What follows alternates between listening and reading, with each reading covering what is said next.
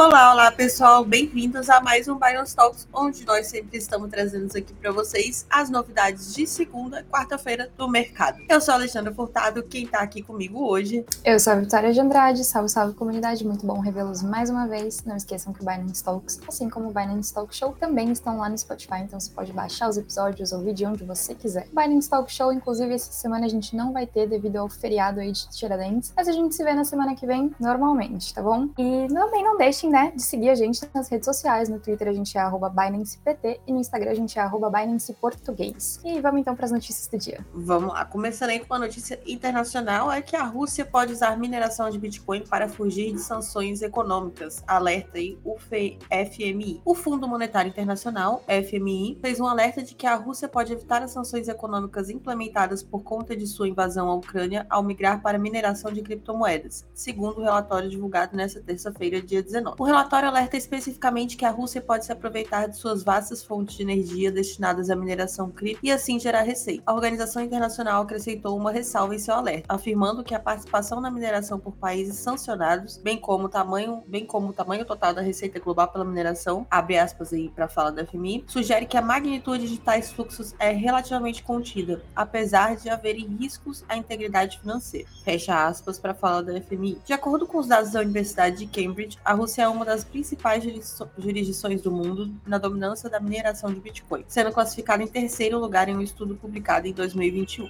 É importante destacar que, embora seja improvável que criptomoedas permitam que a Rússia, como Estado-nação, amenize completamente a força das sanções internacionais, entidades específicas sancionadas podem recorrer a cripto para ganhar receita. E aí, será que isso pode trazer uma visão negativa para criptomoedas em outros países? Ou é, realmente a mineração não, não deve representar uma receita tão grande para os países, né? Mas está essa dúvida. Eu também acho que não vai fazer tanta diferença assim. Acho que pode ajudar eles a, a darem uma segurada assim na barra, mas a não ser que eles decidam realmente investir muita energia em mineração, eu acho bem complicado ter um impacto tão grande. Sobre trazer uma visão negativa, acho que quem quer olhar com maus olhos já está olhando, né? É difícil mudar assim do nada. Mas vamos ver o que, que acontece. A gente, tendo novidades, a gente traz aqui para vocês. E vamos para a próxima então. Essa aqui é uma notícia bem legal e bem interessante. Eu, por exemplo, fiquei bem chocada com esse dado, não sabia que era tão grande assim, não. Quase 30% dos gamers brasileiros sabem o que é NFT e 17% já investem em criptomoedas. Um levantamento recente mostrou que os brasileiros estão cada vez mais interessados em games, com o número de jogadores tendo crescido 2,5% em comparação a 2021. De acordo com o um levantamento da pesquisa Game Brasil, ou PGB,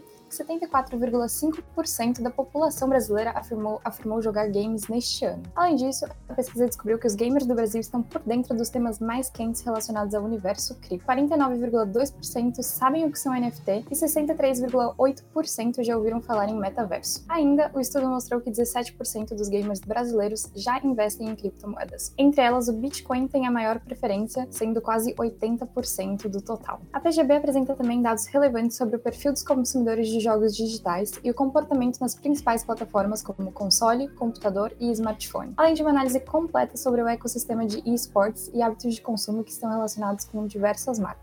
Especificamente sobre o perfil dos jogadores, o estudo revelou que mais da metade, ou seja, 51%, são mulheres, enquanto 49% são homens. Os smartphones são a plataforma mais usada entre os gamers brasileiros, com 48,3% da preferência. Eu acho que de todos os dados que mais me chocou aqui foi que 50% já são mulheres gamers. Eu, eu não tava esperando essa, acho que a gente ainda tem uma visão de que o mercado gamer é bem masculino, mas aqui a gente tá dominando, né, Ali? Eu gostei muito. Será que a gente é. vai ver esses números crescendo mais? Com certeza, é, o mercado dos games é vasto, tem vários ramos dentro dele, tem gosto para tudo, então tem vários tipos de games, tem games de comunidade, então é bem legal, muita gente adere, muita gente usa jogos como forma, né, de relaxamento depois do trabalho, no final de semana, tudo para se distrair, então é realmente bom ver participação das mulheres aí crescendo, porque é bem importante, e mais ainda também ver os gamers entrando no mundo cripto, porque querendo ou não, o metaverso vai ser muito ligado a, a é, já é muito ligado a games e vai aumentar cada vez mais essa ligação aí.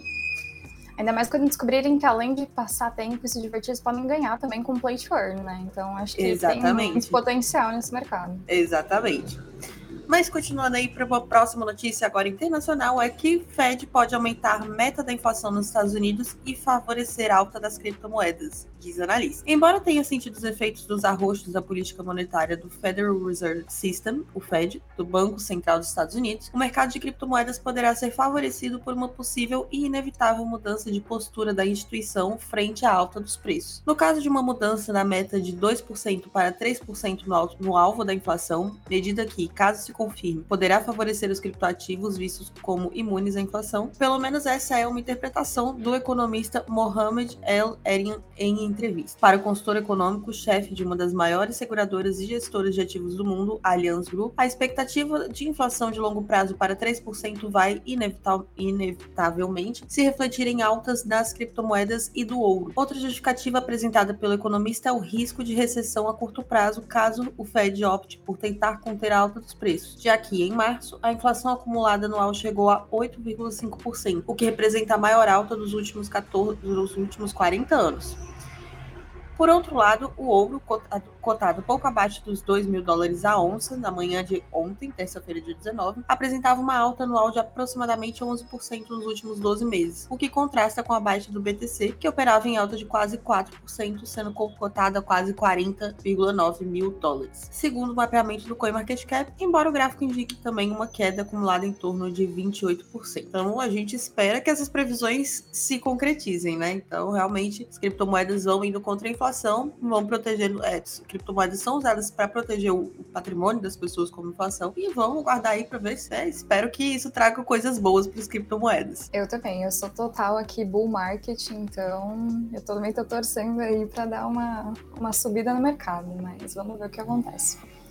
Mais uma aqui, então, falando de metaverso. A Força Aérea do Zewa registra pedido de marca para a iniciativa Spaceverse. Então, que eles querendo a Força Aérea Americana querendo entrar no metaverso. A Força Aérea dos Estados Unidos apresentou um pedido de marca registrada sugerindo que o ramo militar potencialmente se expanda para o metaverso. De acordo com um pedido de quinta-feira, 14 do 4, enviado ao Escritório de Patentes e Marcas Registradas do ZEUA, o Departamento da Força Aérea registrou a palavra Spaceverse, definida como um metaverso digital seguro, converte realidades físicas e digitais terrestres e espaciais e fornece ambiente de treinamento, testes e operações de realidade aumentada. Não está claro ainda se a iniciativa está ligada à Força Espacial do ZEUA, que, de acordo com seu site, é organizada sob a Força Aérea, mas opera como um ramo separado e distinto das Forças Armadas. O pedido de marca registrada ligado a atividades no metaverso seguiu vários de, vários de uma variedade de empresas, incluindo as empresas de cartão de crédito Mastercard e American Express, que a gente já trouxe aqui no nosso podcast antes, a fabricante de calçados e vestuário Nike e a Bolsa de Valores de Nova York também. As várias,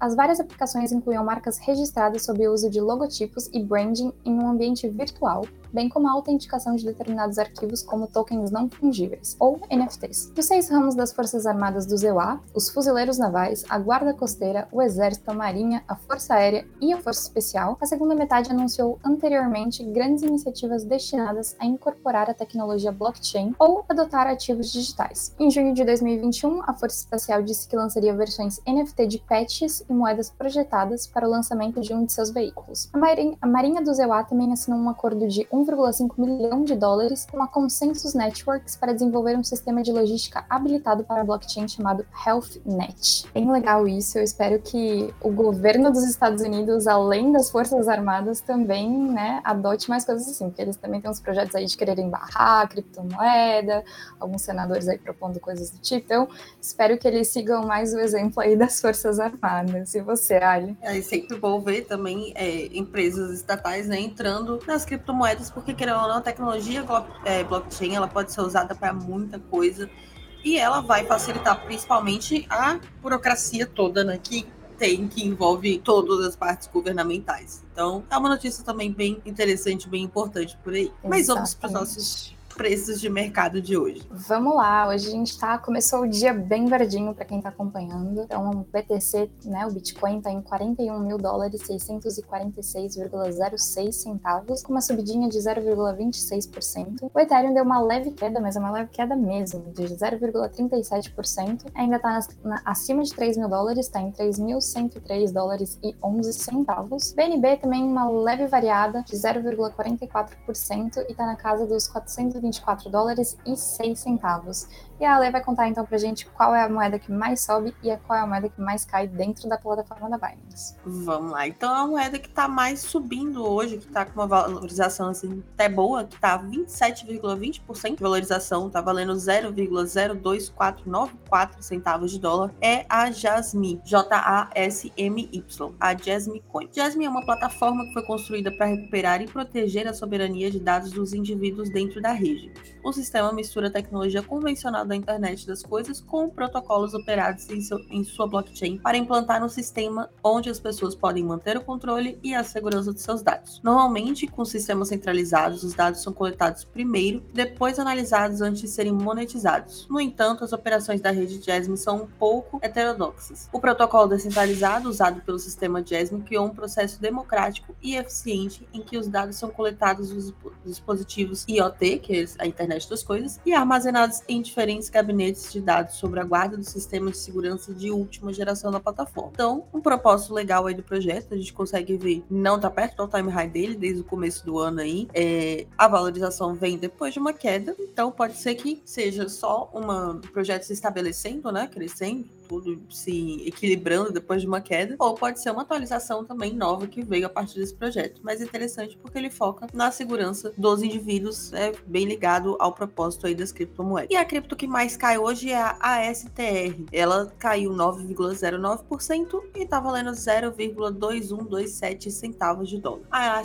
ASTR é a Asta da Aster Network. Ele é um, um hub de DE, aplicativos descentralizados na Polkadot que suporta também Ethereum, Web WebAssembly e soluções de camada 2, como a ZK Rollup. A Aster pretende ser uma plataforma de contratos inteligentes de várias cadeias que suportará várias blockchains e máquinas virtuais. A Polkadot Relay Chain não oferece suporte para contratos inteligentes, então é por isso que é importante que o ecossistema tenha uma parachain que seja né, uma chain paralela que permita isso para que todos os desenvolvedores que desejam construir no, sistema, no ecossistema Polkadot consigam. A Acer está aqui para fornecer a melhor solução para todos os desenvolvedores, apoiando o EVM e criando uma parachain onde os contratos inteligentes EVM e WASM podem coexistir e se comunicar. Então é uma cripto mais focada na parte técnica e de desenvolvedores, mas que serve para trazer aí uma integração entre a Polkadot e outras plataformas, outras blockchains. Então também um propósito interessante e a gente consegue também ver no gráfico que é uma queda, mas não uma, uma queda muito expressiva comparada aí com o que ocorreu desde o início do ano. E é isso por hoje. Exato. A gente se vê agora só na próxima segunda-feira. A gente deseja que vocês tenham um ótimo feriado, aproveitem bastante. É, confiram a nossa newsletter, que a gente enviou várias dicas de que você pode ler nesse feriado aí para se manter atualizado, sempre estudando. Não esqueçam que fazer a sua própria pesquisa é super importante e faz parte também ler alguns livrinhos. Então, corre lá na nossa newsletter. Se você já é cadastrado na Binance, provavelmente você já recebeu no seu e-mail e dá uma olhadinha lá. Conta pra gente também lá no Twitter se você tem algum outro livro que você acha que a gente deveria ler. E até segunda-feira. Muito bom revê-los mais uma vez. Tchau, tchau, pessoal. Tchau, tchau, pessoal. Até semana que vem. Bom feriado.